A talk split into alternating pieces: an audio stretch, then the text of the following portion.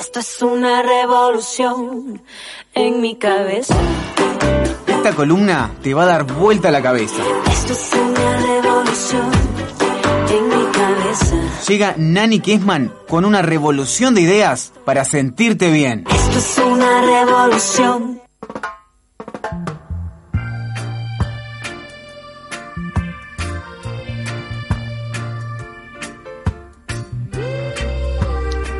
Y la recibimos a ella, Nani Kesman, con su espacio de bienestar. ¿Cómo andas, Nani? ¿Cómo andan, chicas? ¿Todo bien? Bien de bien, ¿de qué te reías? Primero, bienvenida Ceci Olivera, que yo no la había visto. Qué envidia ese color, por Dios. Ah, todavía, ya se está yendo, pero bueno. No, estás divina. No, no, la verdad, renovación espiritual total. Estoy pronta para tu columna. Divina. bueno, los celos, qué tema, ¿eh? Ah, qué tema. Aparte, tema. Acá en Uruguay dicen que es grave. ¿Sabías? ¿Vos habías escuchado que acá en Uruguay es como Sí. fuerte? Por lo- el tema de los femicidios, decís. No, no, los eso. celos. Ah, bueno, también puede ser por los femicidios. Claro, hay diferentes niveles de celos, ¿no? De todas maneras. hay gente digo, que está enferma realmente. Y igual para eh, hay los celos no siempre son de pareja, o sea, uno puede ser celoso de los hijos, de los amigos, de los padres, de los hermanos, o sea, los celos en general yo creo que son una emoción muy negativa y que nunca son nunca nunca son este cómo cómo te diré, justificados.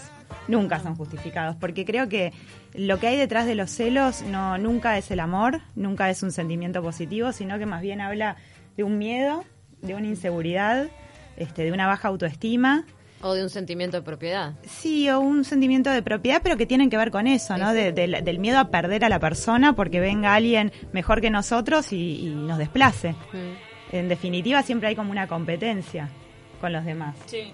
Entonces, eh, yo inclusive hice una encuesta dentro de mi Instagram y pregunté cuánta gente se reconoce como celosa y estaba muy peleado, o sea, el 51% de, de, de mis, de mis votantes se reconocen como celosos. La mitad. La qué mitad, bueno, qué bueno sí. el- el- la, la honestidad, porque muchas veces en un país donde los celos, en un país que viene obviamente en sociedades machistas, donde los celos también han estado muy presentes y que en este caso se expresan en su manera más espantosa que son los femicidios, como sucede en Uruguay con un alto índice de femicidios, la gente no te reconoce que es celosa. en Sí, no, general. igual de todas formas creo que Es no que- está tan mal visto el celo. Obviamente, como te digo, a, a determinado nivel, pero a un celo, este, hasta e- es una demostración de cariño, te dicen, ¿no? Yo no creo eso bajo ningún concepto. No, Y yo no lo creo, pero te digo que en general creo que está como También- conceptuado así a veces. También creo que ha cambiado muchísimo, como todo, ¿no? Como todo está mutando. Eh, los celos también, el concepto de los celos está mutando. Antes capaz que las mujeres nos sentíamos este, codiciadas porque teníamos a alguien que nos celaba. Hoy en día creo que a las mujeres nos hablan de celos y salimos corriendo. O sea, es, un- es una cosa que no, no está buena. Yo he llegado a escuchar gente que te dice que si no la celan no se siente querida. Claro, a eso me refería con eso, con eso de que de repente no estaba como tan mal visto, ¿no? O sea, que era como dentro de todo aceptado cierto nivel de celo. Sí, em, creo que eso por suerte está cambiando. Y bueno, también le preguntaba a, a mis seguidores eh, de Instagram, los que se reconocen como celosos, si es algo que no les joroba o de verdad les gustaría dejar de ser celosos. Y el 100% votó que les gustaría dejar de serlo. Sí. Porque verdaderamente creo que el que es celoso lo padece Te daña. es, es, es un daño y es un sentimiento muy tóxico que te entorpece la vida, que te enseguece, que te saca energía, que no te deja ser feliz, porque en definitiva este, estás como pensando todo el tiempo que quien tenés al lado, o sea, sea una pareja, o tus hijos, o la persona que tú decidas celar, es como que siempre estás pensando que te va a dejar o que lo vas a perder. Y eso te conecta con, Con angustia. con angustia permanente, con dolor. No, y también focaliza, yo pensaba hoy cuando estaba la propuesta de tu columna, que, que los celos en cualquiera de sus expresiones siempre implica focalizar tu energía en el otro y no en vos. Totalmente. Y eso te hace daño. Por ejemplo, hablemos de un trabajo, ¿no? La persona que eh, pasa más, más tiempo pensando qué hacen sus compañeros, ¿no? Para ganarse el lugar que, que tienen, que invertir energía en lo que, lo que hace esa persona. Pero eso, para- eso es envidia. Pero los celos y la envidia, ¿no te parece que están Te iba a conectados? preguntar, Puede ser, sí. eh, Están emparentados, ¿no? Yo creo que sí. Son primos. Yo creo que sí, por eso creo que los celos siempre te derivan a otra emoción más negativa todavía. Sí, celos o, o, claro, lo que decías, el focalizar en el otro, en, en lo que tiene el otro, lo que dijo Ay, el otro, claro. lo que hizo el otro, es como que Estás te, gastando te tu perdés, energía, te perdés energía de... Y habla de una muy baja autoestima. Total. Claro. Entonces, esas personas que para mí se reconocen como celosos, yo creo que también son etapas de la vida. Por ahí cuando somos más chicos, porque los celos también están muy relacionados no solo a nuestra propia historia, sino inclusive de- desde la biodescodificación se habla de que las vivencias de la madre previas a la gestación del bebé tienen que ver también con esa, con esa formación este, dentro del útero de la persona y después en el nacimiento, que influyen muchísimo en que la persona desarrolle esa baja autoestima, esa inseguridad, ese miedo al abandono. No, y también como uno lo aprende, ¿no? Desde el hogar materno. si de repente naces en, naces en un hogar donde el celo es algo común y corriente, en determinada etapa de repente lo aceptás como con naturalidad hasta que capaz que te das cuenta que no va por ahí, que no está bueno. Sí, o a veces hasta los padres, viste, sin, sin querer, transmitimos que el celo es algo positivo, ¿no? Ay, este, ¿a quién querés más? Eh, ¿Cuál es tu Uh. abuelo preferido? ¿Cuál es tu padre preferido? ¿Cuál es tu hermano favorito? Y eso no está bueno. Es Entre hermanos es muy común. Eso de Sí, cuando dicen, ay, porque no sé, mi quién nie- querés más? hasta, hasta en el lado positivo decir, ay, porque sos mi nieta preferida, está estableciendo una competencia Sí. con el resto O igual. el mayor, Terrible. vieron que el nieto mayor o el hijo mayor, es como que siempre eh, fue el primero, ah, el primero, entonces los demás. Categorizar. Creo que igual lo de genera la, un sentimiento muy negativo. Lo de la inteligencia emocional está totalmente ligado. Para mí, cuanto más desarrollada tenés la inteligencia emocional, menos sos rehén de ese tipo de sentimiento como el celo o la envidia. Claro, pero me Mm. parece que el, el primer paso siempre es reconocerlo. Sí. Reconocerlo que está, que no es algo positivo, que es algo que te joroba la vida. Y a partir de ahí, de reconocerlo, bueno, eh, empezar a trabajar con uno mismo para empezar a desplazar ese sentimiento y sustituirlo por otro, ¿no? Mm. Entonces, eh, quizás a los que se reconocen como celosos, el, el consejo, mi humilde consejo, porque yo también pasé por una etapa de, de ser más celosa. Yo cuando era chica era, era más celosa. Claro. Y después me di cuenta de que no, no era algo que me, que me conducía a estar bien yo, ¿no? Porque al contrario, me traía mucha pena, mucha infelicidad. Y me hacía, me hacía eso, me hacía como gastar energía en, en, en buscar cosas que ya estaban adentro mío. Entonces, ¿para? Buscarlas afuera. Claro, buscarlas afuera o la aprobación del otro o no perder al otro. Y al final, este, como que eso no te conduce a nada. Generás tensión en las relaciones. Además, hagas lo que vos hagas, la voluntad del otro no la vas a dominar nunca. Entonces, ¿cuál es el sentido? Igual es esto, muy no? común, es muy común que sea celosa la persona que engaña. ¿Entendés? Hay una Uh. pareja y el que por lo general eh, mete la pata, cela a la otra. Porque tiene el horizonte de posibilidades presente, Presente, entonces lo mismo que hace esa persona quizá Ah, lo, lo claro. refleja en Yo he visto como la prueba. Yo creo yo que es más amplio que eso igual. Sí. No, pero te digo que Pero yo, que yo eso lo, he- lo he visto, tipo, una persona hiper celosa y, y el que se portaba mal era esa persona. Lo vi de parte del hombre. Yo lo vi de parte del hombre. Eso sí, como como re psicótico de los celos y al final él Se mataba a eh, cualquiera. tenía- sí, tenía una vida muy desprolija. Eso pasa, pero para mí tiene que ver también con, con la infancia de cada persona.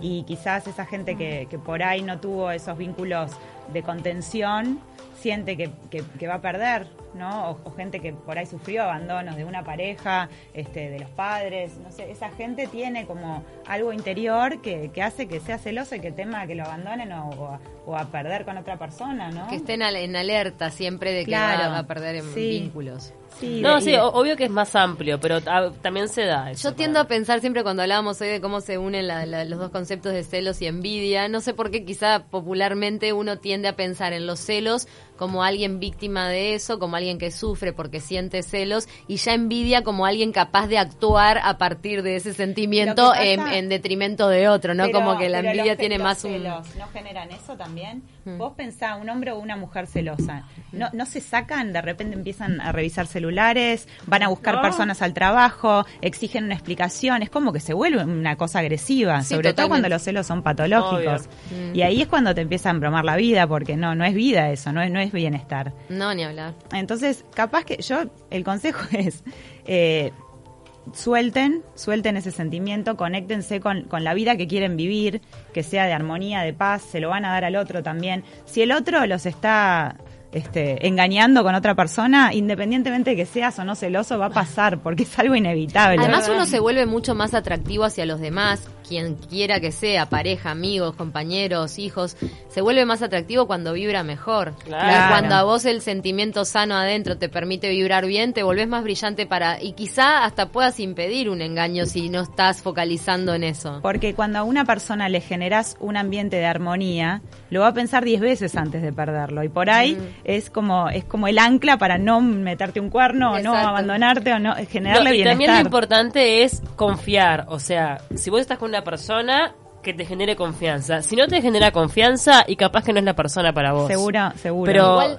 te la tiene que generar también. Yo ahí esa tengo el matiz, el matiz de que hay personas que aunque el otro le genere confianza no, no son capaces de sentirlo, porque creo que la confianza en el mundo en general depende más de uno y del trabajo interior que de lo que haga el otro. Conozco gente que busca el pelo en el huevo, a- eh, con gente que, que se porta re bien y siempre igual tiene esa cosa de desconfianza que Claro, quizá la bueno, trae desde la eh, infancia. eh, claro, como dice eh, ese ese es el celoso medio patológico de que vas a ser celoso Claro. siempre de quien sea. Y siempre Pero- el celoso se justifica en no, porque me da argumentos o porque. Y en realidad el, eh, creo que el sentimiento, esa estabilidad con, lo- con los vínculos que uno tiene va para adentro, no tanto con lo que hagan los demás. Yo creo que los celos también tienen un trasfondo de, de ser con- muy competitivo.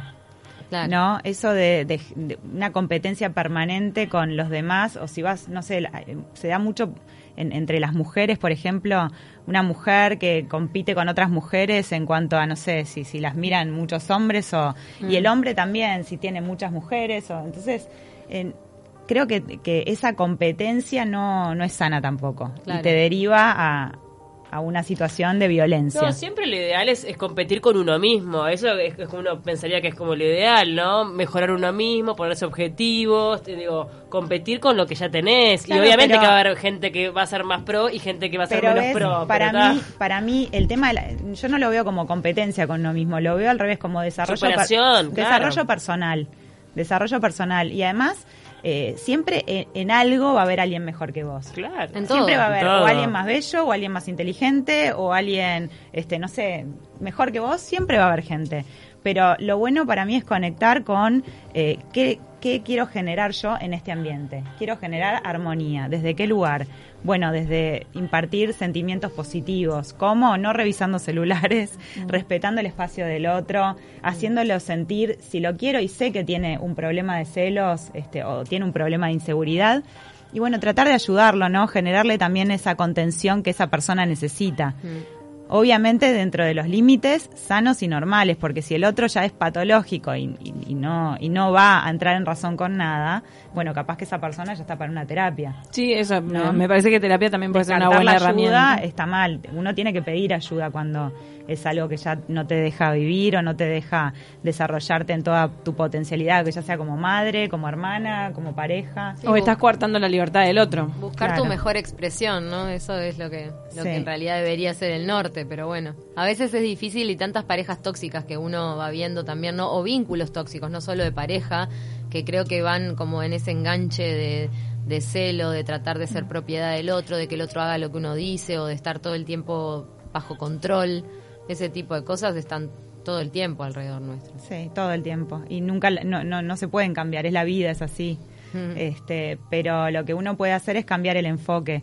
Yo creo también de que mm, hay personas que, que como que no se permiten de soltar ese sentimiento, porque se creen que el otro les toma el pelo. Se sienten que, que si ellos sueltan ese sentimiento de celar o de estar en control, como que el otro los va a pasar por arriba o les va a ganar algo, ¿no? Les va a ganar, algo les va a ganar, o le- no sé, o se sienten que, se sienten como, como estafados, ¿no? Re poco sano, ¿no? Esa Pero forma no- de vivir horror. Pero pasa eso, ¿no? Sí, ¿No- pasa. ¿No les pasa que tienen gente conocida que de repente se jacta de que encontró a su pareja este, mirando fotos así asá o chequeando el celular así asá o chateando con otra? Y eso no está bueno. Ah, ¿y eso que fomenta la desconfianza de los otros. Claro, Ah, hay gente que se jacta de esas cosas y eso no, ni siquiera está bueno exteriorizarlo, está bueno como reconocerlo, si tenés una pareja que realmente te, hace, te, te- te tortura la vida desde ese lugar, y planteate el vínculo, Claro, pero no sigas con, dejalo, con ese está. juego perverso, es un juego perverso, no está bueno. Es que, por lo eh, pero es que las relaciones son de a dos, o sea, los responsables siempre son las dos personas. Por lo general, en lo que son la- al menos las relaciones amorosas y en casi todos, las responsabilidades son compartidas siempre. Capaz que hay uno que ocupa más un lugar de, este, de víctima y otro de victimario, pero en definitiva, el vic- eh, la víctima permite cosas. O sea, No, eh, ¿entendés? Más allá aún, la víctima se siente querida por, e- enten- por ese tipo de, de o lo actitudes. busca, o lo quiere, o permite. Peor. O sea, siempre hay una responsabilidad. Peor, peor. A veces la víctima se siente culpable. Mm. Cuando la víctima, cuando, cuando el victimario culpa a la víctima de los celos y la víctima asume esa culpabilidad porque sí, para no hacerle daño, porque pobre está sufriendo, eso tampoco ayuda. Eso tampoco ayuda, no está bueno. Entonces, este, nada, yo sé que a veces es difícil como reconocerlo, pero de verdad para mí está bueno plantearse qué vida queremos vivir, qué queremos para nuestros vínculos y desde ahí construir. Nos mandó un mensaje Gabriela, dice totalmente el celo es tóxico, bendiciones. También mientras que conversamos ahora al final, eh, estaba pensando en esa gente que, que quiere como que exponer lo que gana con el dinero, que hay gente como que quiere mostrar o decir o dejar bien en claro que gana mucho dinero y porque me pasó el otro día de cruzarme con alguien que lo quiso repetir como tres veces, una cifra de plata. Y yo quedé como, pa, me parece totalmente innecesario. De repente no sé si eso genera una situación de envidia o de celos o lo, o lo que sea, pero nada, me llamó la atención. Como que acá en Uruguay no se hace eso. No se hace y Se usa mucho en Estados Unidos, ¿eh? creo que hasta es re peligroso. Sí, Decir lo que ganás. Estás en peligro. Ay, no sé, me parece tan- a mí me parece tan de mal gusto. No que, solo en no eso, sí, los, los logros o el, el autojactarse de cualquier tipo de cosas siempre habla de que necesitas como una aprobación de la afuera para, para sentirte bien o para subir tu autoestima y en realidad lo que estás haciendo es todo lo contrario. Pero el ¿no? uruguayo siempre achica. Por lo general, al contrario, ¿o no? Sí, sí, yo creo que sí. Es más, es- creo que una persona que no es peligroso. chica es vista como... Sí, Ay, también la falsa humildad. Es Y ahí humildad. tirando, da, Claro, decime si estás bien. Si estás bien, me claro. Ah, raleo. bueno, no es que una cosa ni la otra. Tampoco Bien. tenés que achicar. O sea, lo que es, lo que Me es. es lo raleo, que es. decime que estás No, bárbaro. pero andar claro. diciendo lo que uno gana, si son cifras así astronómicas, me parece horrible porque está, es como Hay que que para cara. Qué. ¿Con Sí, qué no fin? sé. Y Porque además hay final- mucha gente que realmente está en la hoja en este país, que No, gana un sueldo mínimo Para y que mí- no le da para vivir como para estarse jactando. Sí, eso, eso también. Pero, y, y la gente que pregunta, ¿y vos cuánto ganás? Me parece también de muy mal gusto. Es raro, sí. No, Sí, me sí, parece que eso no se debe hacer. Yo conozco parejas, bueno, eso ya es otro tema, ¿no? Que no saben cuánto gana el otro integrante de su pareja. No, Una pero cosa- eso ya es como Está bueno también. conspira, No. conspira contra la economía es- del hogar. Eso ya, eso ya es rarísimo. Es raro, Porque sí. es todo un tema, el tema de la economía y la pareja, ¿no? Que ya lo, lo hemos hablado acá alguna vez. Sí, eso Pero sí, eso sí. de no saber cuánto gana tu pareja es raro también. Sí, sobre Es- todo es- cuando tenés que bancar un hogar entre, entre los dos, ¿no? Claro. Es como, somos socios en esto. No, aparte, bueno, para mí en, la- en las parejas todo debería ser transparente, todo en general, saberse, ¿no? obvio, claro. Digo, Ven, para mí, una, una cosa que yo encuentro que las parejas eh, deberían trabajar en ese tipo de vínculo es la complicidad. Yo creo que cuando, cuando sentís a tu pareja cómplice, amigo, y tirando los dos para el mismo lado, es muy difícil que se desarrolle celos o, o ese tipo de, de sentimientos o la competencia, ¿no? Porque a veces pasa entre Mm. parejas también, También. de competir. Cuando vos sentís que, que sos cómplice, creo que es todo mucho más fácil. Ay, nos vamos con esa frase. Sean cómplices de sus parejas. Es mucho más fácil. Muchísimas gracias, Nani. ¿Algún chivo para pasar? ¿Talleres? Bueno, talleres no, mis clases de yoga en Olivia Te Cuida los lunes y viernes de 8 y cuarto de la mañana a 10 menos cuarto en Luis de la Torre 860 esquina Escocería y los jueves en Carrasco en pausa de 9 a 10 y media de la mañana.